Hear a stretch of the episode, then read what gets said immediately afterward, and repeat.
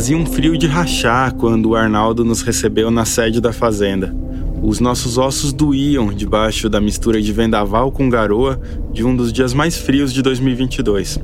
O maquinário estava parado porque ainda faltavam dois meses para o início do plantio da soja e só alguns poucos peões almoçavam no refeitório: arroz, feijão, frango e tangue de uva. Enquanto a gente almoçava, o Arnaldo saiu com a caminhonete, que é uma Dodge Ram prata cujo preço de fábrica é de no mínimo 450 mil reais. E no vidro de trás tinha um adesivo escrito Jair Bolsonaro 2022. Apareceram quatro cães Rottweiler que o Arnaldo comprou para que tomassem conta da fazenda, mas essa missão deu errado porque os quatro se acostumaram com as pessoas e agora só querem saber de brincadeira. Fazenda Bacaval parecia uma fazenda como outra qualquer. Um galpão repleto de maquinários caros para o plantio de grãos, um quarto e sala para o Arnaldo, alojamento para os peões e meia dúzia de árvores rodeando essas estruturas. Uma fazenda qualquer. O Arnaldo poderia ser um fazendeiro como qualquer outro. E a nossa conversa aconteceu num dia que poderia ser como qualquer outro. Mas não, essa não é a verdade. A fazenda Bacaval fica dentro da terra indígena Utiariti. O Arnaldo é Arnaldo Zunizakai, mais conhecido como Branco, uma liderança do povo Halit Pareci. A gente pegou um tempo frio de rachar em Campo Novo do Parecis, no meio de Mato Grosso. E os cachorros? Não, os cachorros até que são mansinhos mesmo. E uma ideia né, que tive na época, fizeram eu ser denunciado no Ministério Público, fui chamado para o Ministério Público para explicar. Olha, tô trabalhando e plantando soja, arroz, o que for, e todo mundo vai plantar, vocês vão ver. Não tem outra saída. Ah, não deu outra, hoje está todo mundo plantando.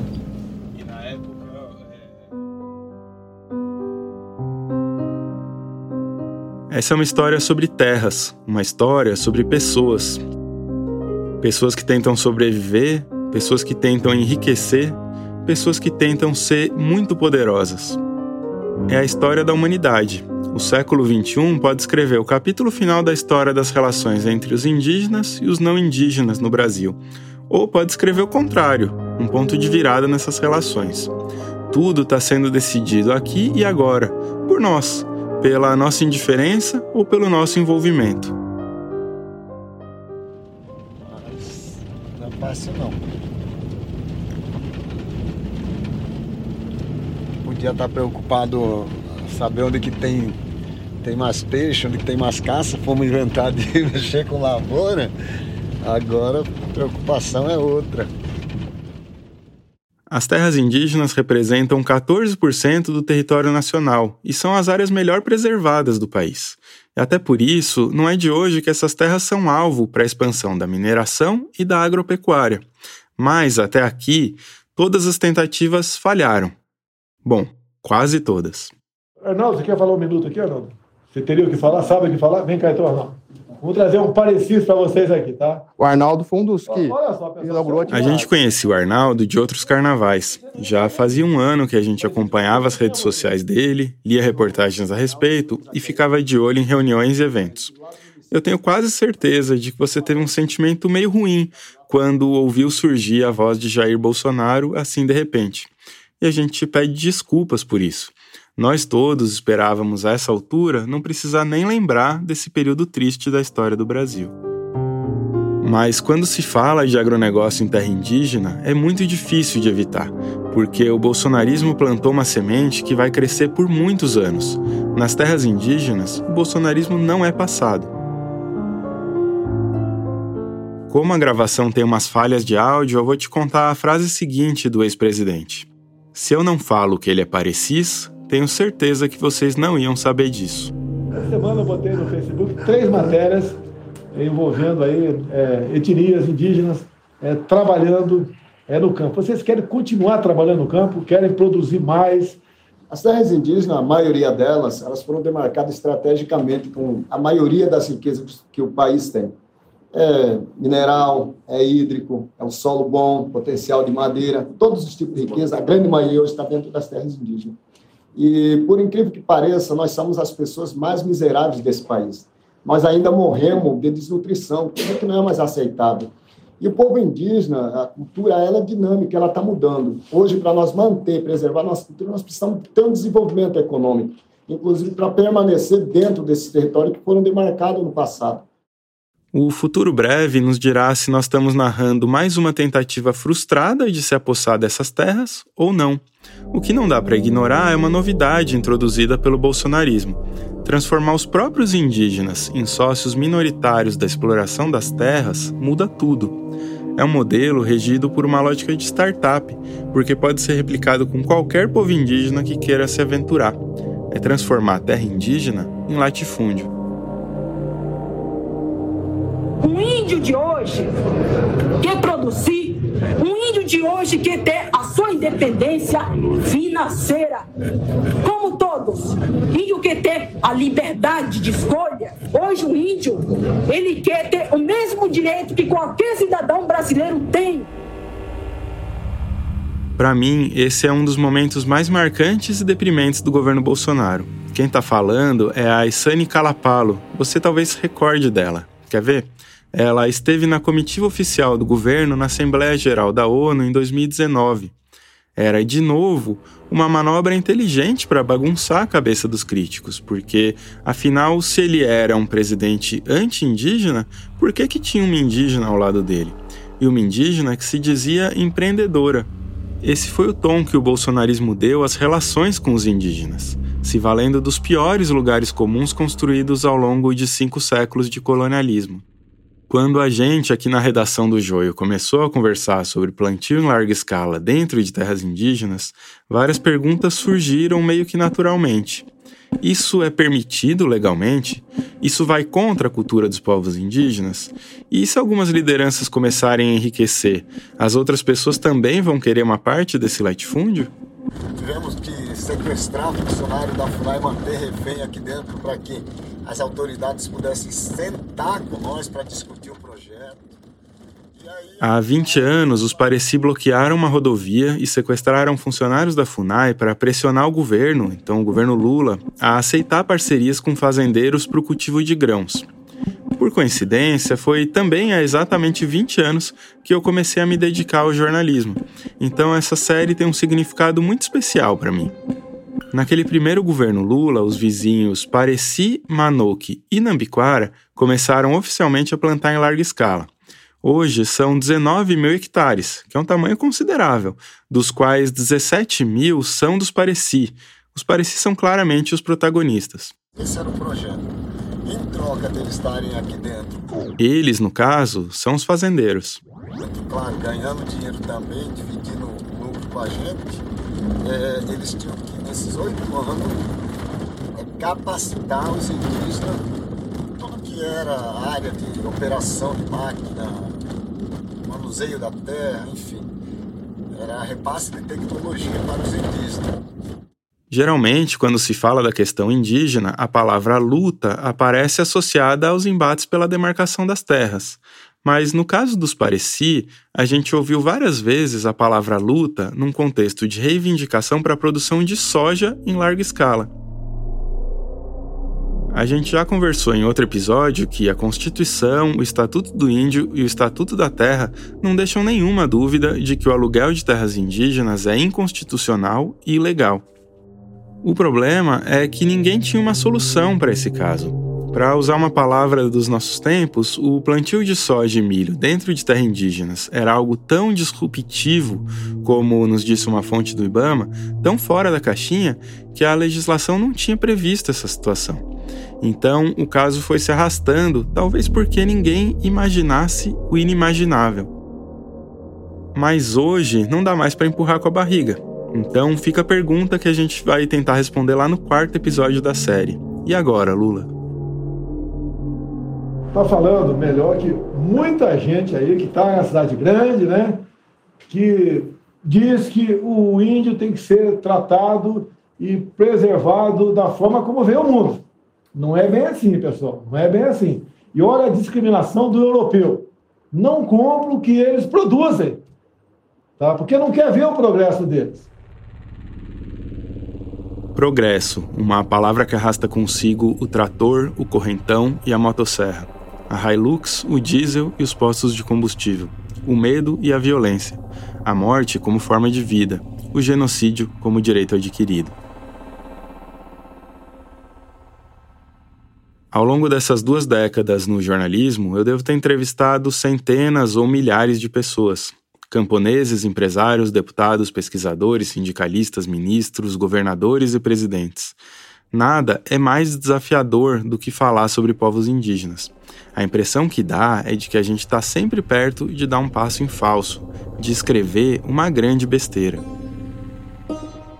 A começar pelo começo, a expressão índio é uma invenção dos brancos para agrupar tudo o que é diferente deles. Faz 523 anos que a gente se refere a centenas de etnias como se fosse uma coisa só, e isso cria contradições inerentes. A gente, por exemplo, passou 12 meses investigando a entrada do agronegócio em terras indígenas, mas cada terra indígena, de cada etnia, tem uma situação completamente diferente.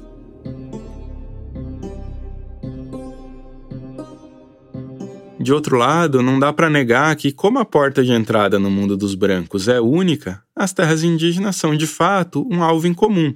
Garimpeiro e grileiro não querem saber de diferença entre etnias. Vira e mexe, o jornalismo nos coloca diante de um privilégio que é também uma grande responsabilidade. A responsabilidade de narrar a história acontecendo em tempo real tem vezes em que a gente não consegue interpretar a grandeza dos fatos, mas já consegue entender que está diante de fatos históricos.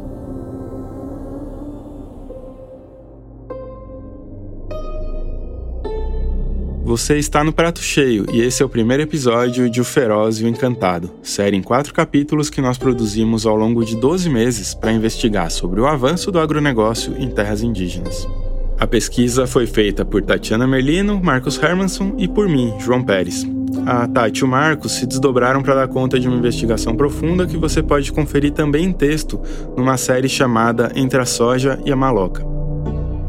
A captação de áudio foi feita com bastante cuidado, então, se você puder escutar com fone de ouvido, com certeza a experiência vai ser mais interessante.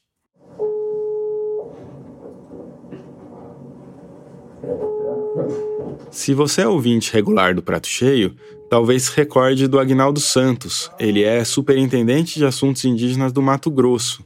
A gente entrevistou ele em junho do ano passado. E hoje a conversa não é exatamente sobre o Agnaldo. Ela subir semana que vem com nós aí para conhecer o projeto seus.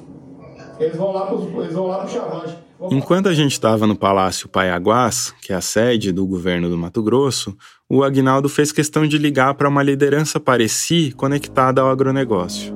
Não, faz uma fala rapidão para nós aí, só para eles entenderem como é que é. Quanto vocês, quanto vocês geriram esse ano a lavoura? Olha, assim, o movimento da lavoura, ele gira em torno de 120 milhões de reais. Sim. Agora, o líquido, o líquido, o líquido que sobra no final, ele vai dar entre 25 a 30 milhões. Aqui tem um truque que a direção da FUNAI durante o bolsonarismo usou sem pudor. Movimentar 120 milhões de reais é bem diferente de lucrar 120 milhões de reais. Mas a gente ouviu de lideranças de outras etnias esse número mágico ser mencionado como se fosse lucro. Boa tarde. É Tatiana. Tatiana, me desculpe, eu vou dar uma cidade da Folha de São Paulo, não, né? Não, não sou não.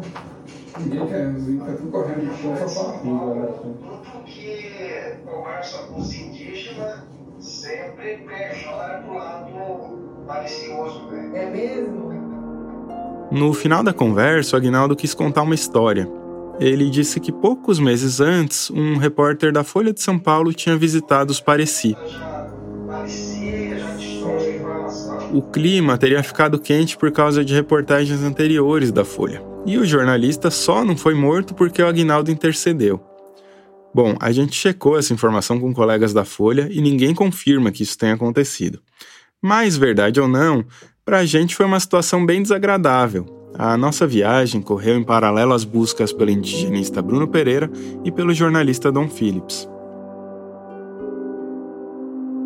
Dois meses mais tarde, a gente foi de novo até Cuiabá e de lá dirigiu umas 5 horas até Campo Novo do Parecis. Porque se a gente vinha investigando a expansão do agro em terras indígenas, era fundamental contar o caso dos Pareci. Eles foram os garotos propaganda do bolsonarismo. E o Arnaldo era e ainda é a principal liderança dessa articulação. Ele contou pra gente que deu palestras para umas 30 outras etnias em menos de um ano. Essa máquina de propaganda aposta em algumas ideias-chave. A ideia de que os indígenas devem ser empreendedores, de que o agronegócio é o futuro e de que os indígenas ainda vão ajudar o mundo porque estarão produzindo alimentos e, de quebra, sem precisar desmatar. Será que é tudo isso mesmo? A gente não precisa nem perder tempo com essa discussão de que o agro alimenta o mundo. Isso é mentira. O Brasil não alimenta um bilhão de pessoas. A soja e o milho que o país produzem não são alimentos no geral, e sim matéria-prima para ração animal ou para derivados, como óleo e ingredientes ultraprocessados. Tem uma reportagem nossa aqui nos créditos, caso você queira ler. É importante lembrar como que a gente chegou até aqui. Nas nossas investigações, a gente notou um crescimento vertiginoso do volume de dinheiro do mercado financeiro para o agronegócio do Brasil. Eu mesmo, tô aqui na Wall Street com Vale do Silício do Brasil, meu. Tô aqui na Faria Lima, meu. Fizeram em minha homenagem, puta bichano que sou fã, meu. Vem aqui comigo aprender mais, ser o seu próprio patrão com o mago das finanças, Luiz Bossa, no Faria Limer Experience. Foi então que a gente percebeu que as entrelinhas dos discursos e dos relatórios do mercado financeiro traziam a ideia de que as terras indígenas, ou pelo menos uma parte delas, acabariam entrando nesse rolo da produção de soja e milho. Dali para frente a gente não fez outra coisa a não ser investigar essa questão. A gente leu pelo menos 3 mil páginas de documentos e 7 mil páginas de livros para aprender, checar e rechecar informações sobre povos indígenas. Foram 80 entrevistas e três viagens pelo Mato Grosso, num total de 6 mil quilômetros. Para resumir o que a gente encontrou, esse é um novo capítulo de uma história de 523 anos. Os bandeirantes do século XXI usam terno, não sujam sapato de lama e talvez nunca tenham conhecido nenhuma fazenda. Eles trabalham na Faria Lima, em São Paulo, e bombeiam dinheiro no coração do mercado financeiro. Oi, pessoal, aqui é a Amanda, da equipe do Prato Cheio. O ano tá só começando, mas a gente já tá há alguns meses trabalhando na próxima temporada. A primeira viagem para gravar um dos episódios já rolou, e a gente contou um pouquinho sobre ela lá no grupo do Telegram. Se você ainda não faz parte, entra lá para conversar com a gente, saber os babados exclusivos das apurações e da nossa programação. Em 2023, a gente pretende ter mais encontros presenciais e online com vocês. Pessoalmente, o Arnaldo é bem diferente da imagem que ele transmite nas redes sociais, onde tem uma roupagem mais bolsonarista. Na vida de carne e osso, ele tem uma fala tranquila e articula muito bem os argumentos. O Arnaldo é baixo bem magrinho e está quase sempre usando calça jeans e a camiseta verde da Copi Hanama, a principal cooperativa de produção de soja e milho nessas terras indígenas. Você vai notar que ele e muitos outros indígenas dessa região têm sotaque do Paraná. A nossa impressão é de que se trata de uma herança deixada pelos missionários, que foram um antes e depois na vida de várias etnias do Brasil Central. A gente conversa sobre essas missões logo mais e também nos próximos episódios da série. A agricultura entrou na terra indígena Aparecia na década de 70. Ela veio através da, de uma ONG chamada OPAN. E foi eles que, através do recurso do Polo Noroeste, que era um projeto é, financiado pelo Banco Mundial, já dava muito dinheiro no Brasil, criou um projeto grandioso de nos anos 50, 60 e 70, teve uma confluência de fatores que são muito importantes para explicar como que a gente chegou até aqui. Para começar, os conceitos de agronegócio e da Revolução Verde foram cunhados. Então, de lá para cá, a gente foi bombardeado todos os dias com a ideia de que a monocultura é o único caminho para alimentar a humanidade.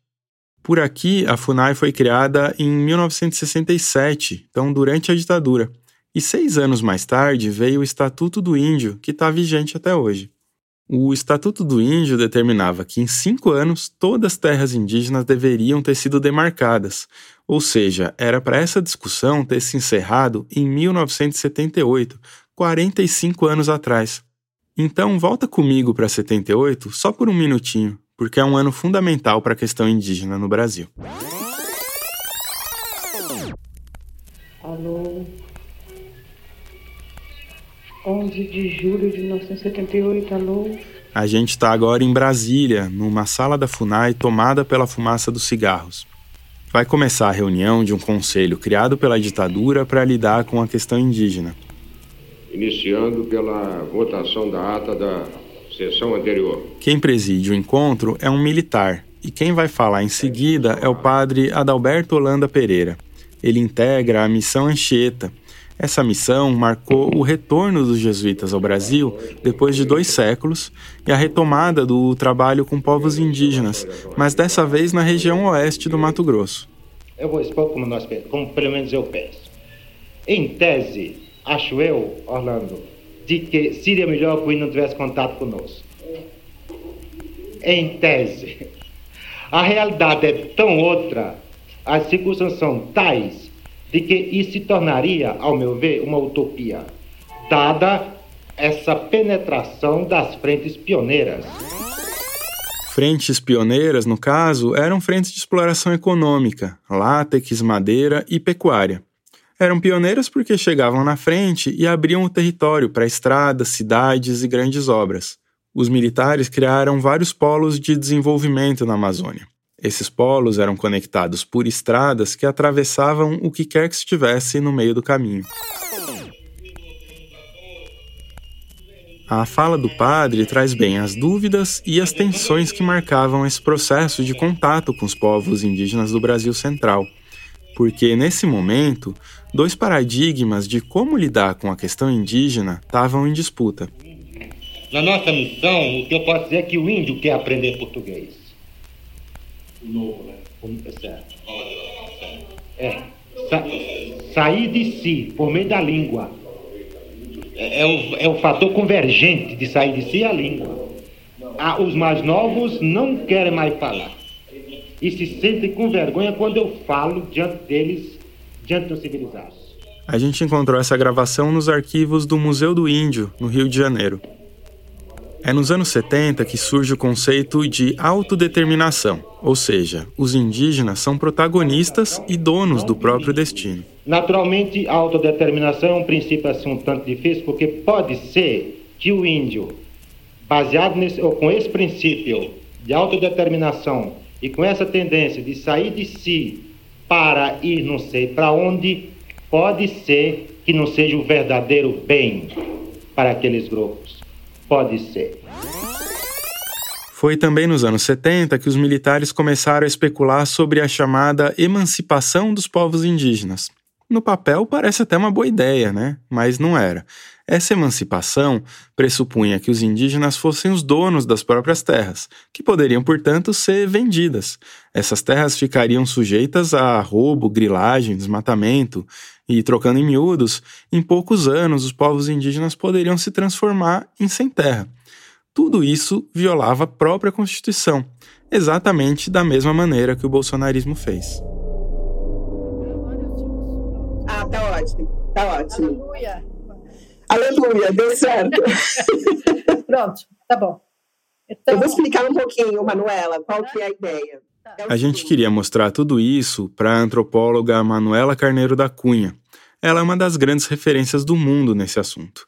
Na conversa com a Tatiana, ela quis falar, mas também quis ouvir o que, que a gente havia visto, ouvido e lido a respeito do avanço do agronegócio sobre as terras indígenas. Então, foi uma década terrível para os povos indígenas. Os anos 70.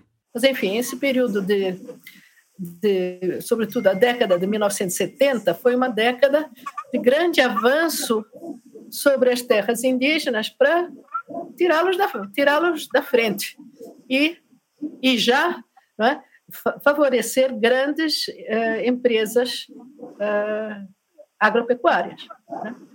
O, e também permitir a construção de, das primeiras grandes hidrelétricas na Amazônia, né?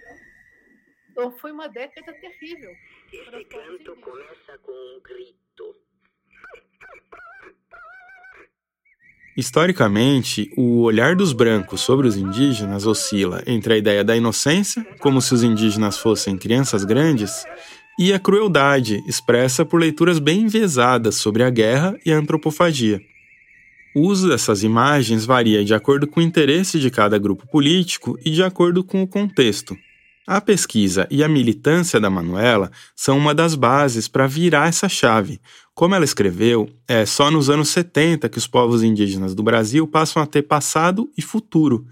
Antes disso, o paradigma era de que o desaparecimento dos indígenas seria uma questão de tempo.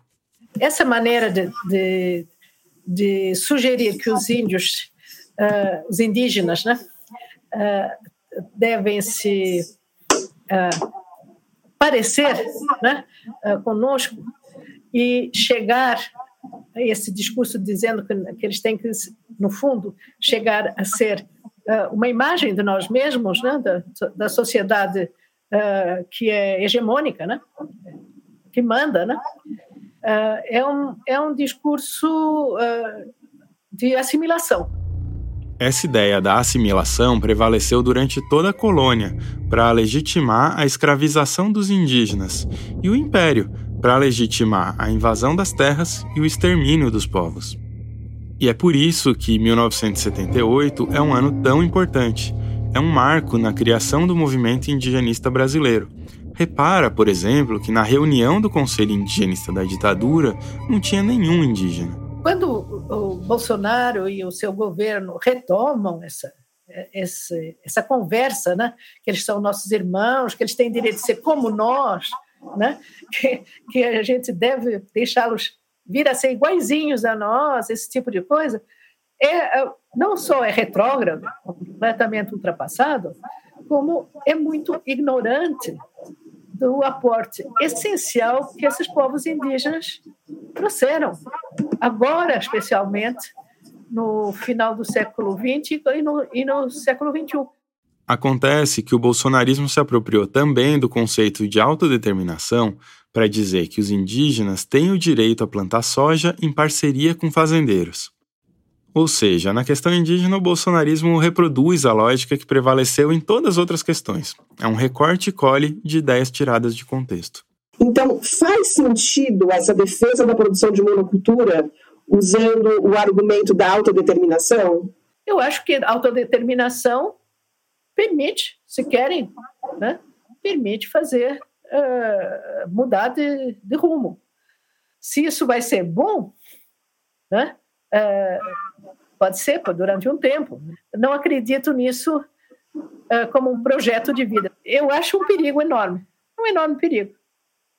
Mas quem somos nós para dizer não façam, né?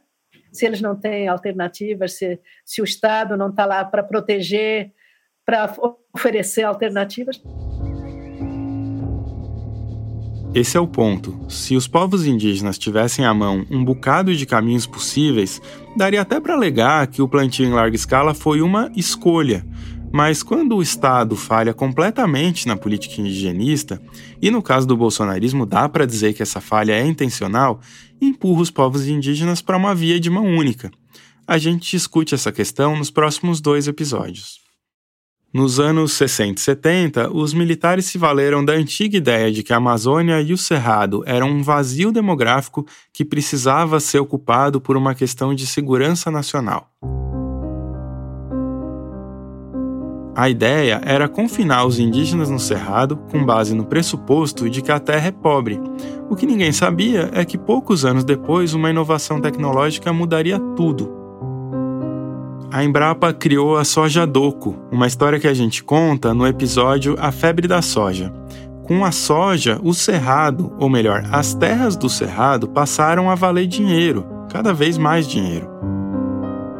Mas no século XXI, a gente já sabe que destruir a Amazônia e o Cerrado para plantar mais hectares de soja e de milho é insensato, até mesmo do ponto de vista capitalista, porque a floresta em pé vale muito mais do que a floresta derrubada, e porque a floresta e as águas são o principal elemento da geopolítica do Brasil. Em outras palavras, o Brasil está transformando em pó o seu lugar no mundo. Você pode pegar qualquer imagem de satélite na internet e comparar uma terra indígena e o entorno dela. O protagonismo indígena na agenda ambiental é uma espécie de efeito colateral muito positivo de um modo de vida que trata o ser humano como parte da natureza e não como inimigo, que entende que a água, os animais e as plantas são também seres com direitos. Porque são os povos indígenas que são os grandes guardiões das florestas. Né?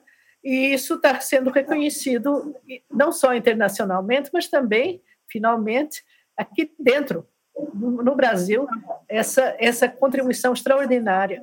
Mas há uma outra contribuição que, é, que é muito importante, que eu queria salientar, é que a maneira de viver nos seus territórios dos povos indígenas é completamente diferente da do modo do agronegócio usar esses territórios. Além disso, as florestas são um bem comum, enquanto as safras de soja e milho são um bem privado. Elas não pagam imposto de exportação, não recolhem ICMS, pagam um imposto rural ínfimo e utilizam muita água. Essa agenda toda do agronegócio só tem sentido em um aspecto: o aspecto de que o território brasileiro segue sendo território privado e não público, que tem como objetivo o lucro e o lucro de poucos a um preço altíssimo para todos. A diferença é que agora a gente vê algumas lideranças indígenas como defensoras desse processo. E eu enfatizo a expressão lideranças e não povos, porque até aqui a maioria dos povos indígenas é contra o uso das terras para plantar soja e milho em larga escala. Porém, basta uma liderança, uma só, para impor essa agenda dentro de uma determinada terra. O joio e o prato cheio são mantidos com apoio de organizações da sociedade que atuam na promoção da alimentação adequada e saudável. ACT Promoção da Saúde, Instituto Ibirapitanga, Instituto Clima e Sociedade, Instituto Serra Pileira, Oxfam e a Fundação Henrique Ball são apoiadores regulares dos nossos projetos. Fernando, acho que era bom, legal se você pudesse falar um pouco mais então dessa da sua infância e tudo, porque acho que coincidiu com esse momento que você estava falando também da chegada das fazendas, Nossa, né? O que, é. que, mudou aqui para vocês naquela Pois é. Eu, eu venho de uma família, né? Meu, meu pai é Halit, da, da região de Formoso, minha mãe é daqui da região da, da Bacavão.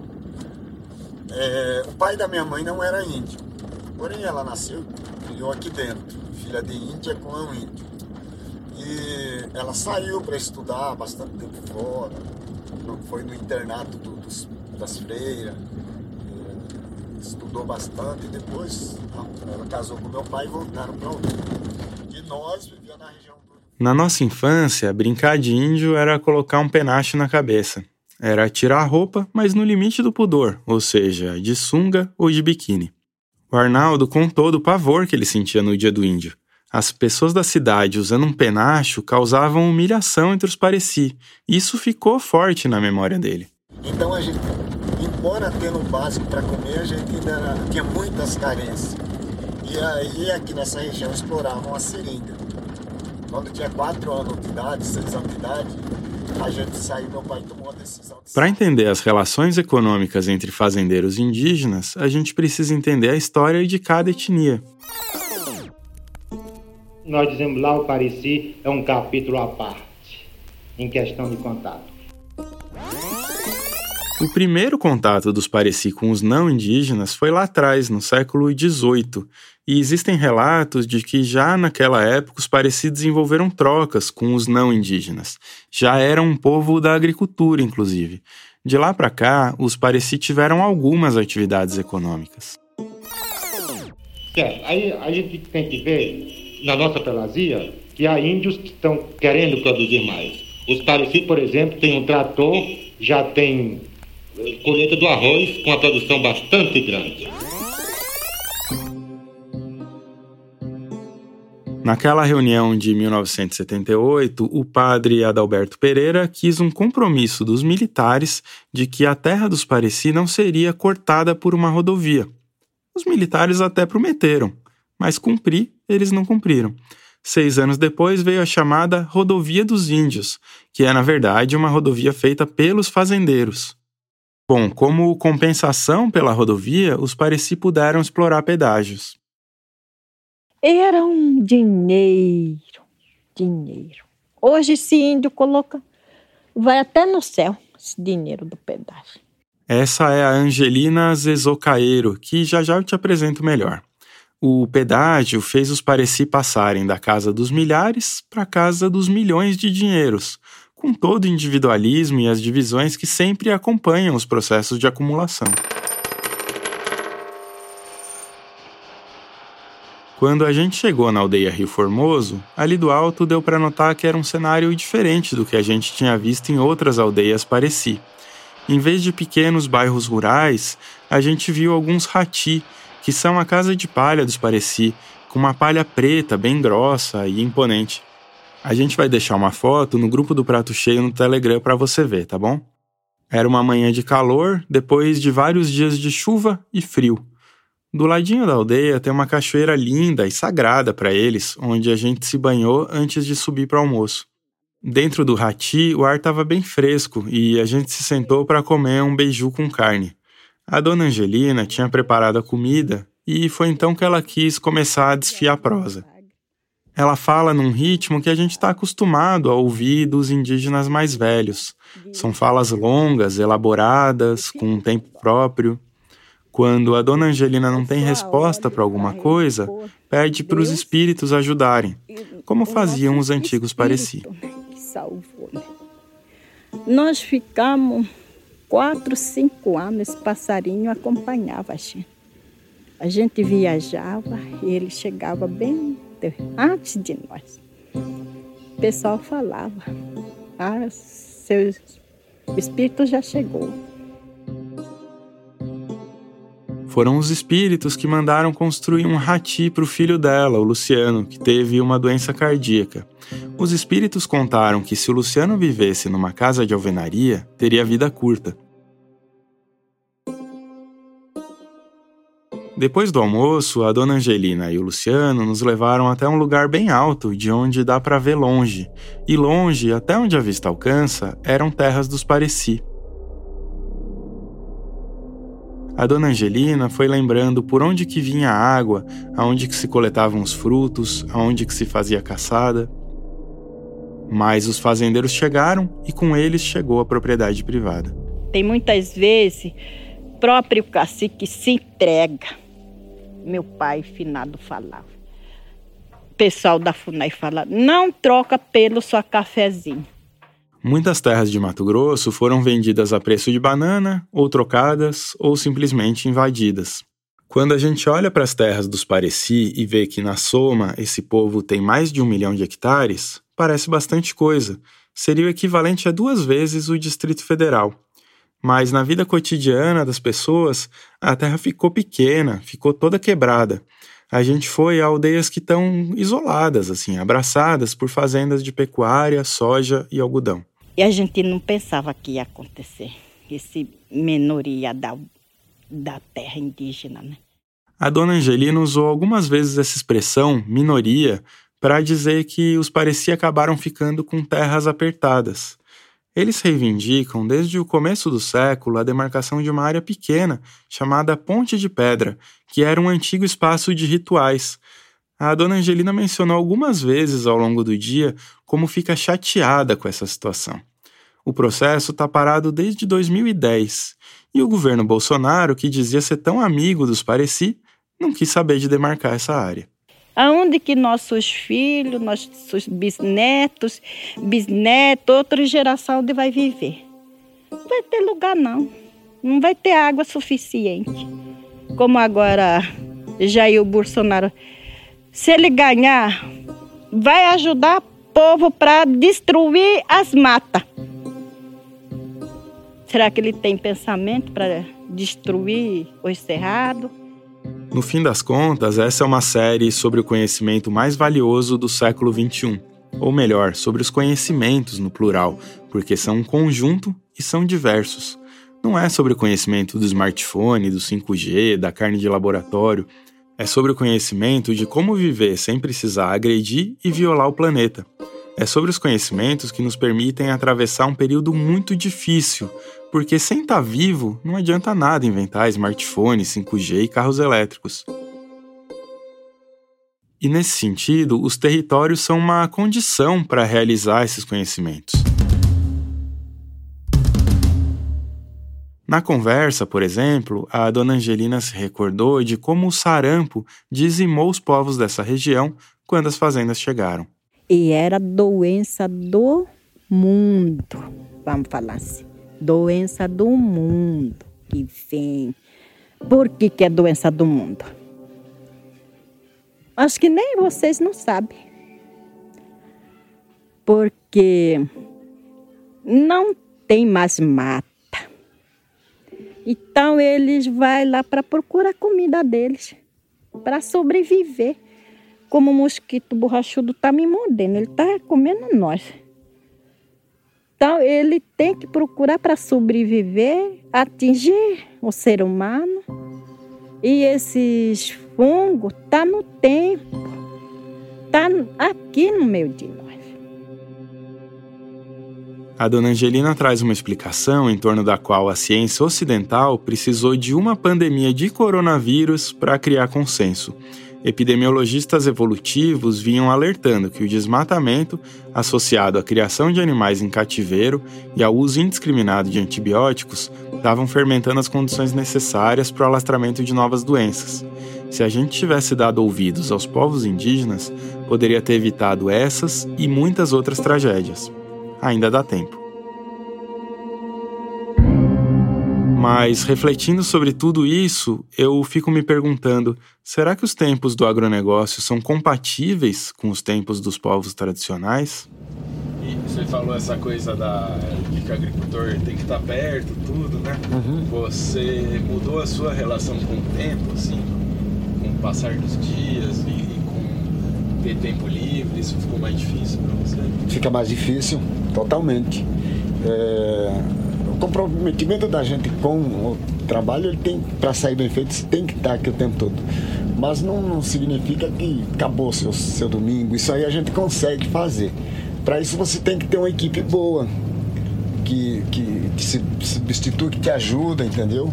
Fazer as coisas acontecer na hora certa vai que sobrar tempo. Porém, uma lavoura, você está fazendo a correção do solo. Você tem que fazer ele exato. Todos os povos dessa região contam uma mesma história. Quando as fazendas chegaram, os homens foram embora trabalhar como peões. Aí eu fui aprendendo o que, o que se tem fazer de lavoura, em termos de maquinário, de, de, de atividade da, de lavoura, graças a Deus eu sei fazer. Eu aprendi tudo, não estudei nessa área, né? Mas domino a, a agricultura agricultura mecanizada tranquilamente. Mas essa saída para as fazendas causou o esvaziamento das terras indígenas. Sem cultivar roças, sem pessoas para caçar e pescar, a fome chegou. E a gente diagnosticou que essa grande taxa de desnutrição e mortalidade infantil, eh, o programa do governo, o sistema do governo de combater não dava resultado só vinha aumentando e óbitos e óbitos e novos casos de desnutrição. E aí nós, uma, um dos argumentos nossos de implantar a lavoura mecanizada foi isso. Fazer o povo voltar para dentro, o pai está ali cuidando do seu filho, caçando, pescando, trabalhando na fazenda aqui dentro, colocando alimento dentro da sua casa. Em dois anos nós zeramos a questão da, da, da desnutrição. A taxa de mortalidade nós tivemos em 1.270 índios, um ano, nós perdemos 40 crianças, um ano criança de 0 a 5 anos. De lá para cá, o que você acha que mudou assim na realidade de vocês enquanto, enquanto povo, né? Pensando.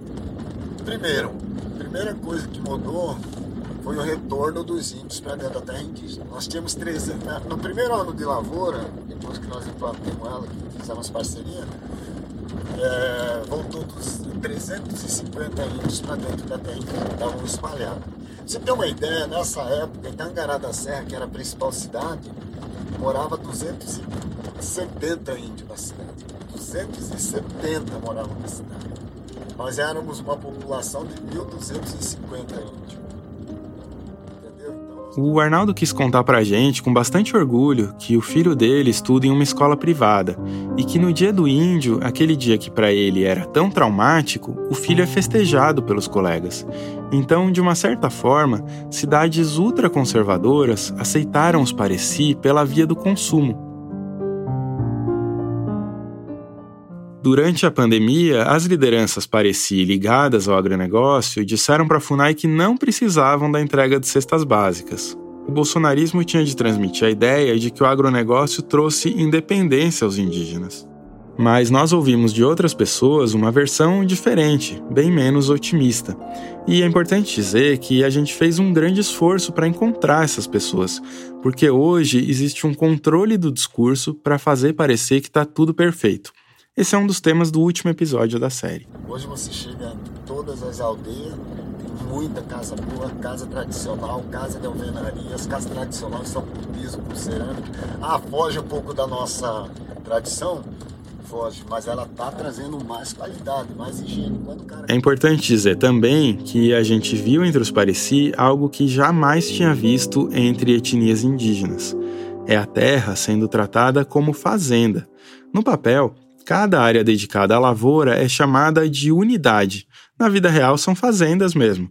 Fazendas associadas a indivíduos e não a comunidades. Ou seja, o sucesso ou o fracasso passam a ser questões individuais. Então, por isso que nós temos essas unidades separadas. Elas são autônomas, embora ela esteja vinculada a uma cooperativa. Mas ela, toda a gestão dela é feita de maneira autônoma. Ela tem o poder de decidir que, que ela vai fazer, o que, que ela vai plantar, como que ela vai fazer, no que, que ela vai investir o seu dinheiro. Aqui a gente está diante de um dilema, mais uma vez. A Constituição não deixa nenhuma dúvida de que fazendeiro não indígena não pode plantar em terra indígena. Mas se o fazendeiro é indígena, pode ou não? É isso que a gente discute nos próximos episódios.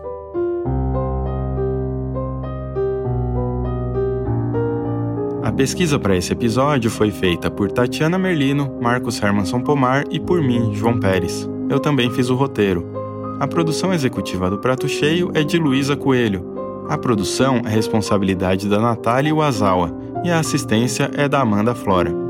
As redes sociais estão a cargo de Alicia Lobato, a edição de som e as trilhas são de Vitor Oliveira, e o design é feito por Denise Matsumoto, Clara Borges e João Ambrosio.